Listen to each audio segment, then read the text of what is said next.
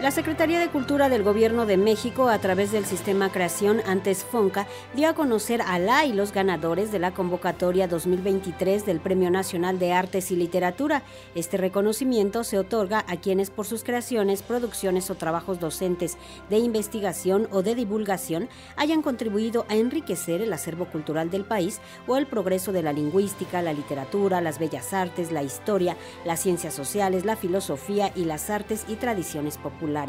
así como a las expresiones artísticas en general. En el campo de lingüística y literatura se reconoce a la escritora y académica Beatriz Espejo Díaz por una trayectoria de más de 60 años de aportaciones al panorama literario y académico nacional e internacional, y en particular por ser un referente imprescindible del cuento contemporáneo en el mundo hispanohablante.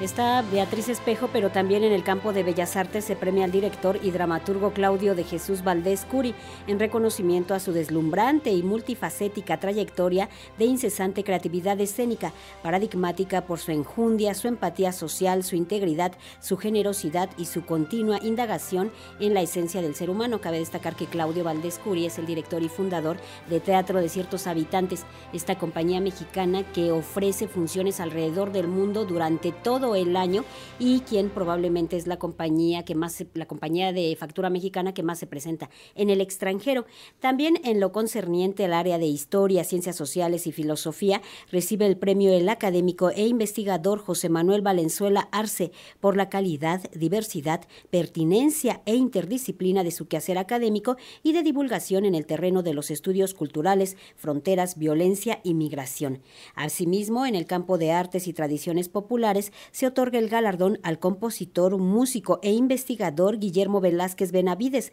por la recuperación, vinculación regional y transnacional que su trabajo ha dado a un género lírico musical complejo como el guapango arribeño, resignificando su sentido identitario y proyectándolo a las nuevas generaciones.